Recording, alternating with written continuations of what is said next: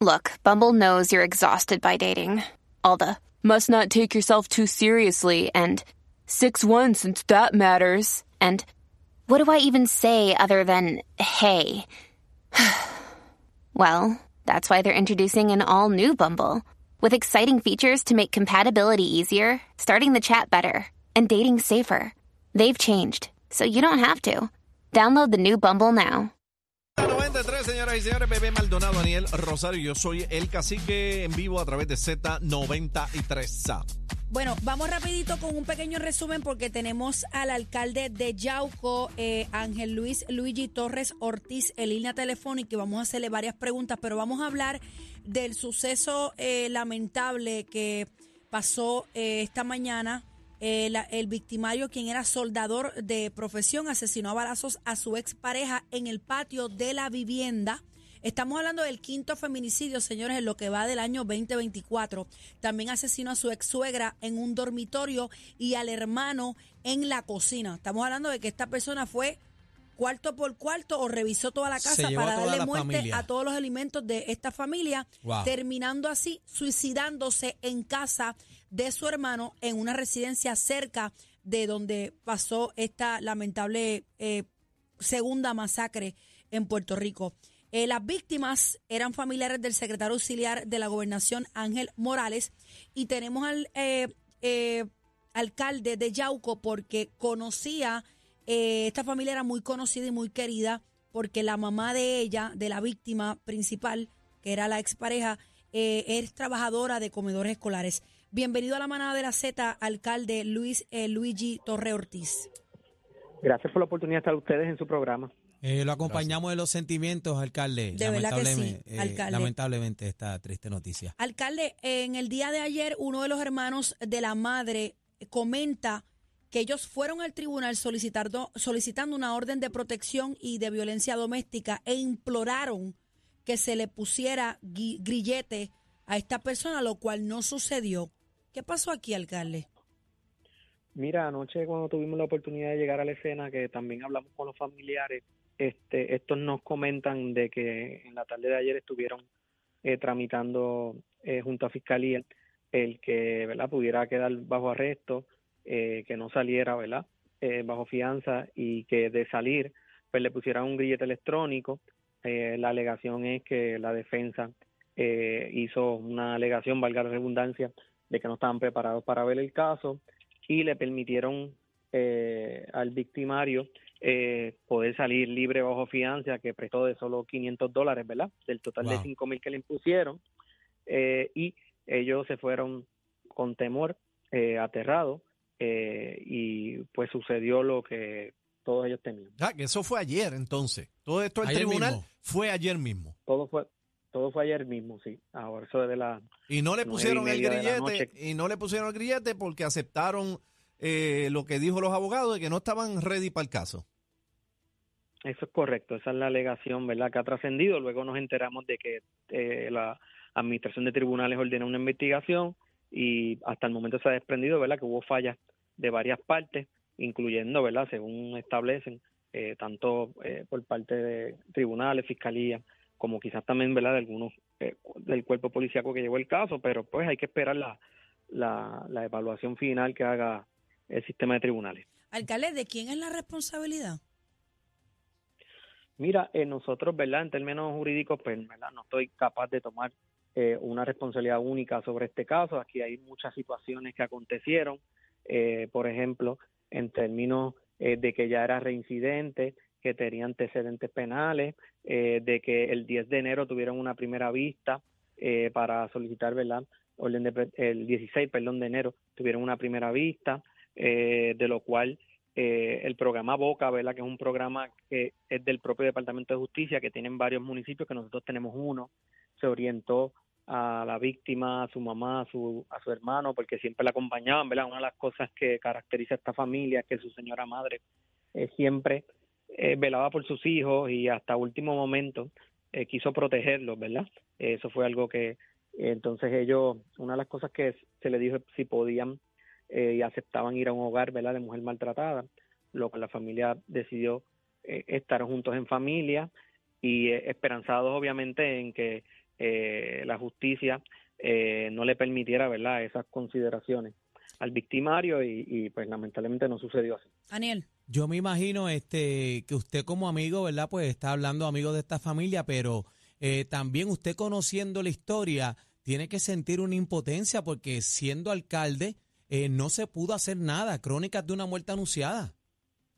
Mira, Daniel, ¿verdad? Gracias por la pregunta, es muy muy correcta, ¿no? Eh, hoy también en otras entrevistas anteriores, a veces uno hasta que no experimenta esta serie de cosas, no se da cuenta de la situación que enfrenta el país en general, ¿verdad? Nosotros estamos inmersos en muchas situaciones y a veces pensamos que esto no, no nos va a tocar, que no nos toca a un ciudadano particular, un vecino, un amigo.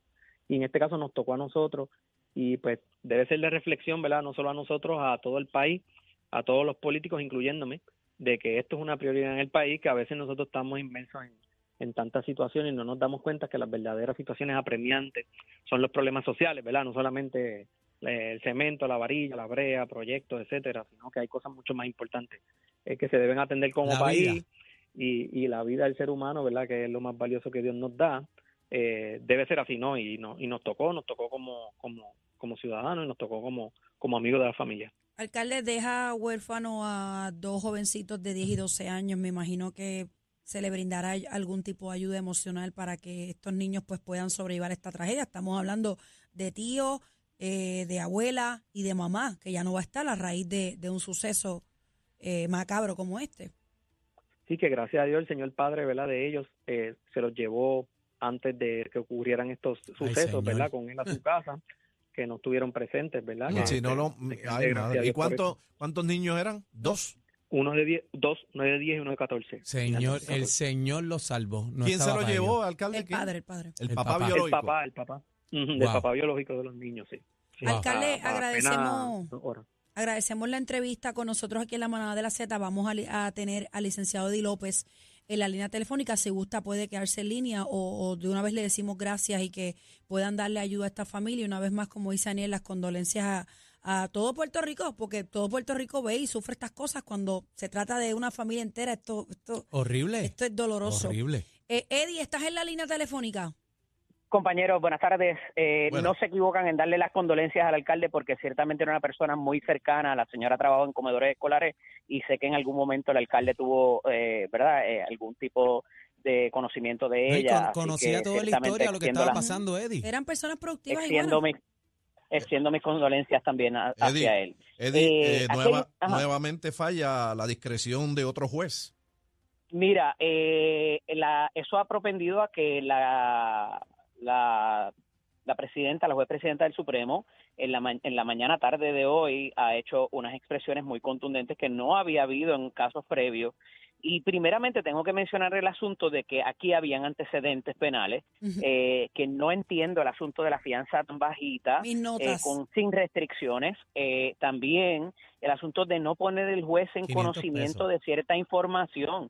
El, el 500 es por el 10%, que tampoco debió haber tenido derecho por razón de los antecedentes previos. Eh, Eddie, quiero, hablar, quiero hablar de estos antecedentes antes que tú prosigas. No, y, y, y antes de eso, que quería decir, este bebé, para, para no irnos de, este, de la línea, Eddie, te hago la pregunta. Eh, no se supone, o si es que el, el, ¿verdad? el, el tribunal tiene el conocimiento o, puede tener toda la data, la información de cada individuo que tiene antecedentes penales, que cuando tenga un caso ya el juez tenga toda la información a la mano. Pero es que se supone a que eso, iba, A eso iba un poco, eh, porque la realidad es que al juez, eh, por razones de, de nuestro sistema democrático, alguien tiene que venir y ponerlo en conocimiento de ciertas cosas. Hay otras jurisdicciones, hay otros países donde el juez es el juez instructor, el juez es, juez y fiscal al mismo tiempo. Aquí no, aquí hay la figura de un fiscal que es quien tiene que poner a ese juzgador de hechos en esa posición. Entonces, ¿qué pasa? Hay unos informes eh, en diferentes etapas del proceso jurídico, y no los voy a, aburrir con los detalles, que le, le provee esa información al juez y más aún el fiscal que se supone que conozca su caso. Y ahí es donde está el fallo, compañeros. Ahora mismo los propios fiscales a veces dicen, ¿cómo es que se llama esta persona antes de entrar a la vista? Pero tú me estás diciendo que la jueza aparente y alegadamente no pudiera tener la información sobre este individuo. Eso es lo que pasa. Estamos hablando mismo que, lo ha expresado. Estamos hablando que lo ha expresado la, la juez presidente del Tribunal Supremo. En la sala no se sabía que en el 2015 esta persona quemó el carro de una expareja, le quema la casa, cumple ocho años, sale, le ponen una orden, la viola, le dan una fianza de cinco mil, salen con 500 trapos de peso y horas más tarde esa fianza va al patio de la residencia, mata a la expareja, va al cuarto de la madre, la mata, va a la cocina, mata al hermano y va a chuculún chuculún al casa del hermano y se mata a él preliminarmente, preliminarmente, antes de hacer la investigación, hasta ahora se sabe que esa información no llegó al conocimiento del juez o la juez eh, que, presidió el es el encargado de brindar esta información en una sala? en primera instancia, la fiscalía. La fiscalía debe conocer su caso, debe tener la hoja de antecedentes de esa persona y en ese preciso momento poner en conocimiento al juez o a la juez. Eh, lo vimos con el joven del video de, que le dio ¿Ah? el puño a su hija. Sí, pero está mal eso, está mal. Eh, eh, no, debería existir una ley que antes de procesar cualquier caso, de proceder con cualquier caso, se conozca el expediente eh, criminal, si tiene.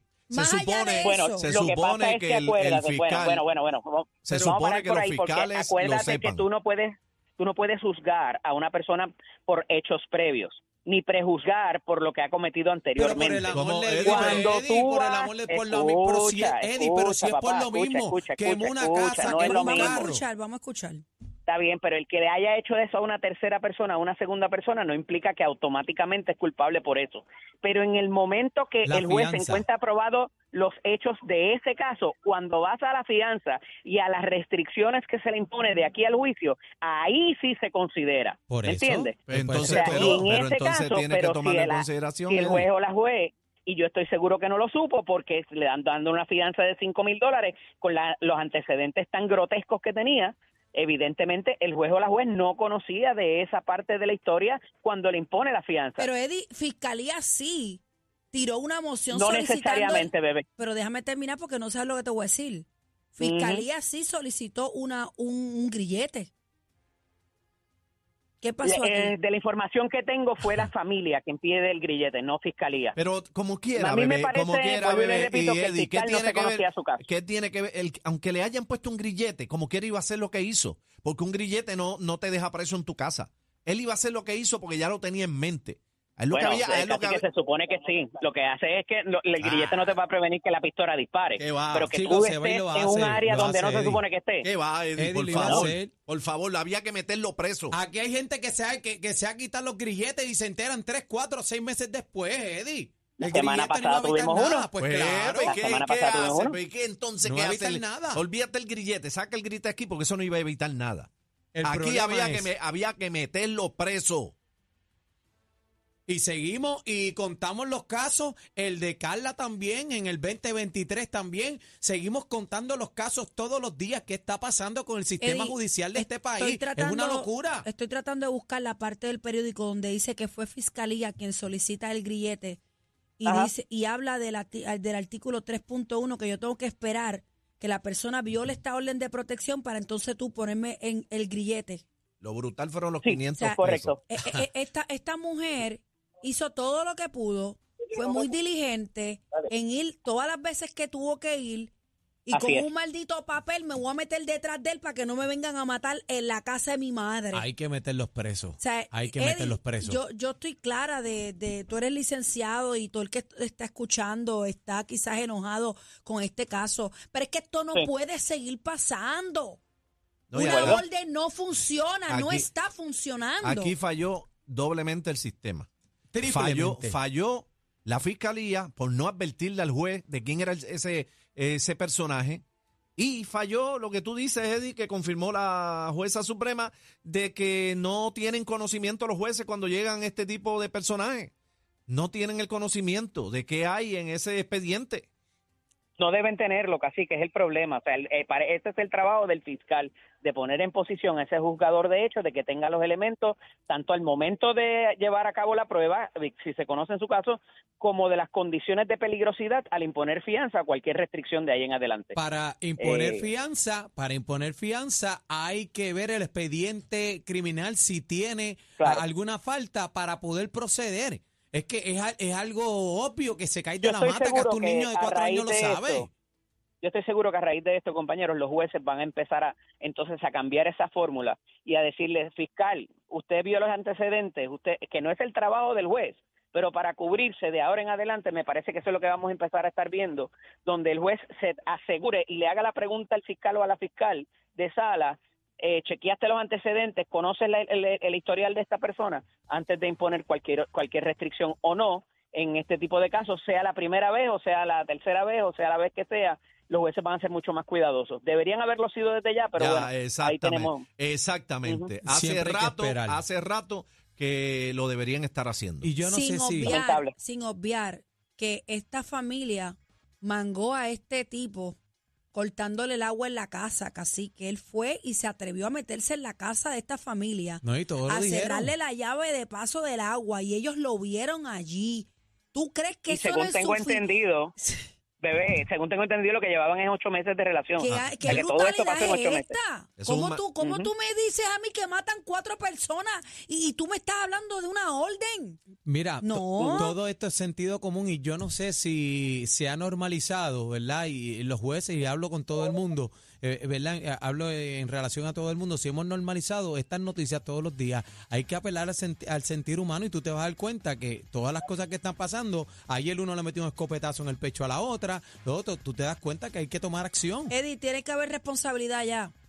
Hay que esto, de, cabeza. esto de que si yo hice, que si no, que si no pedí, tiene que haber sentido común y responsabilidad, porque, oye, puede ser un familiar de nosotros ya mismo, en cualquier momento. Se sigue acercando el arroz pegado. Eddie, ¿dónde te conseguimos? Ay, mi madre santa. Eddie López Serrano en Instagram y Facebook, el FDO Eddie en X. Los quiero.